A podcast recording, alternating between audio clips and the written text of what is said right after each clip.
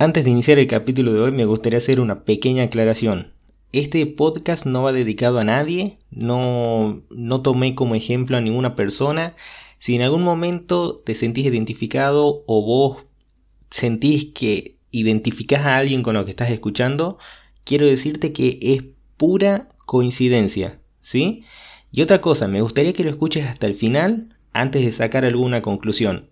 Dicho esto, vamos con el tema de hoy. Antes, que todo, nosotros tenemos que entender que el ser humano, por naturaleza, es un ser polígamo. Quiere decir que puede tener muchas parejas simultáneamente. O sea, está en su naturaleza, está, en su parte animal.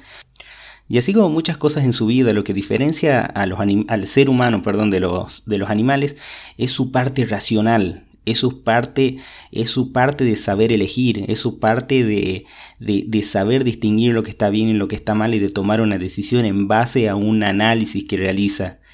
Por ejemplo, vamos con una, con una diferencia entre el reino animal y el, y el ser humano.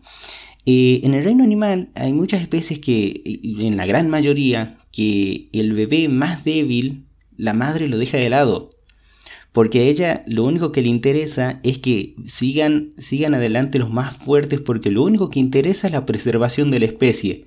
En cambio, el ser humano, por una cuestión racional, sabe que el más débil de los hijos es el que requiere más cuidado, requiere más amor, el que, el que, el que hay que tratar de que no, no sienta que es menos, pero eso lo logra la parte racional. Exactamente ocurre lo mismo en cuestiones de pareja.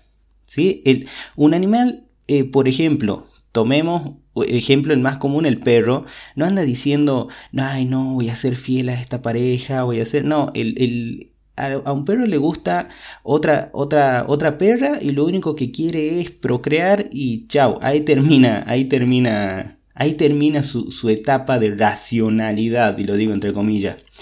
Pero sin embargo, hay muchos animales de que tienen una sola pareja durante toda su vida. Tomemos el ejemplo del caballito de mar. El caballito de mar es un, es un animal que tiene una pareja durante toda su vida.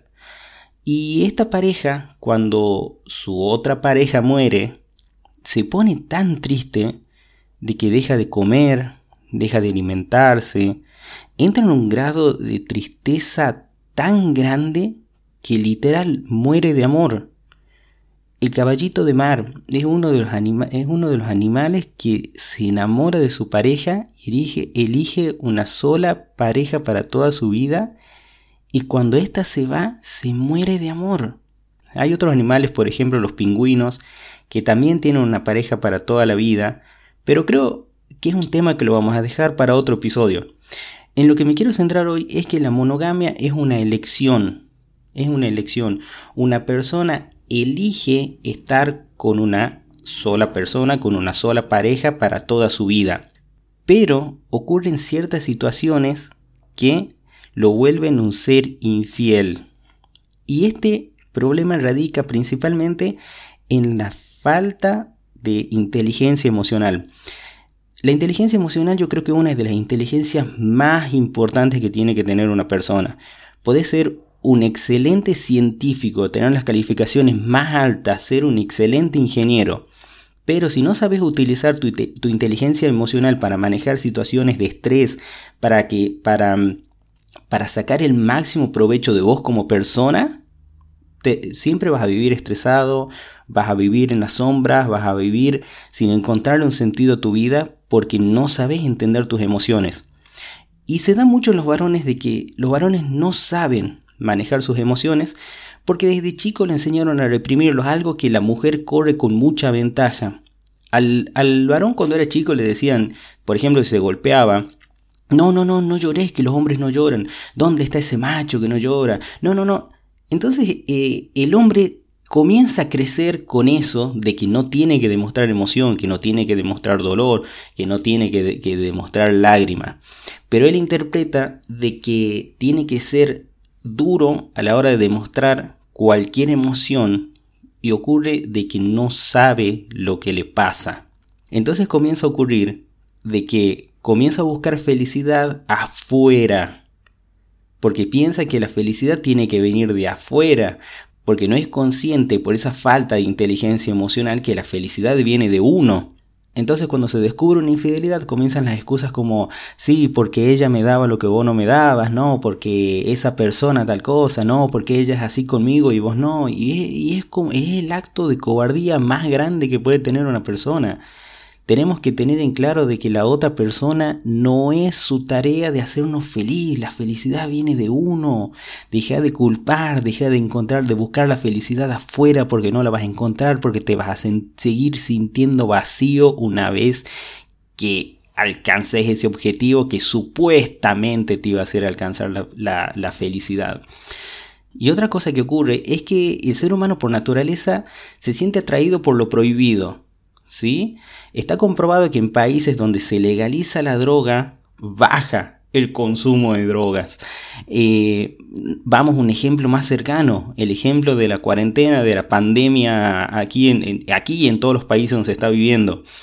Muchas personas eh, eh, tenían un nivel de sedentarismo altísimo pero no, como el gobierno te dice, no, para cuidarte tenés que quedarte en casa, todo el mundo quiere salir, todo el mundo quiere hacer actividad física, todo el mundo quiere estar afuera porque le prohíben salir.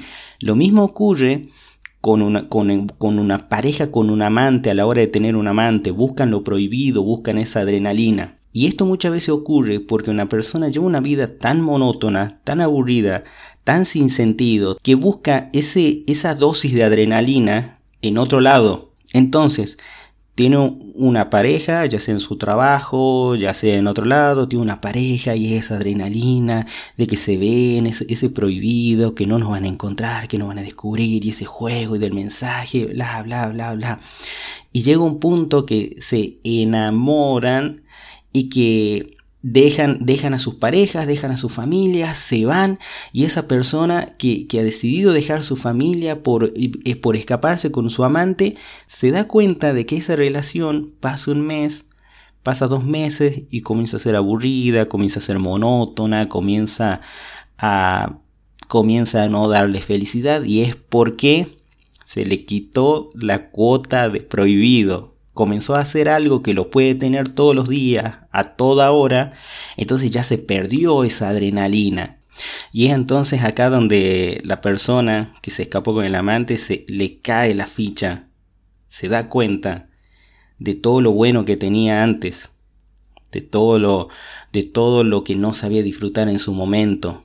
¿Por qué? Porque se hace consciente de lo que tiene, hay muchas formas de darle adrenalina a tu vida. Hay muchas cosas.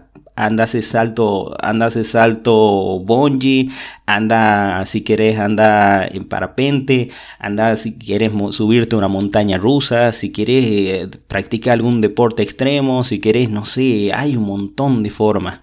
Siempre hablamos de que una persona, el ser humano es 80% emoción y 20% lógica. Toda, Todas las emociones, digamos, todas las decisiones que tomamos en nuestra vida son a partir de una emoción.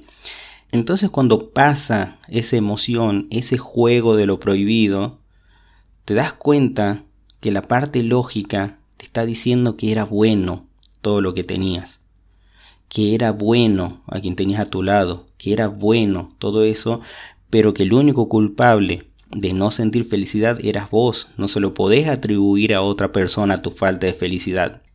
Y aquí un dato de color, en España hicieron una encuesta a 500 hombres y a 500 mujeres en donde le preguntaron si alguna vez habían sido infiel a su pareja. El 52% de las mujeres confesaron de que sí, de que sí le habían sido infiel a su pareja. Y tan solo el 48% de los hombres confesaron de que sí habían sido infiel a su pareja. El otro 52% de los hombres dijeron que no. Esto en porcentaje quiere decir de que la mujer en realidad es más infiel que el varón. Por eso me gustaría que a través de mis distintas redes sociales me contés, ¿vos qué opinás? ¿La mujer es más infiel que el varón? A pesar de que culturalmente se lo tiene al varón como que es el infiel, o que realmente los hombres son más infieles, solo que no se animaron a responder con la verdad en las encuestas.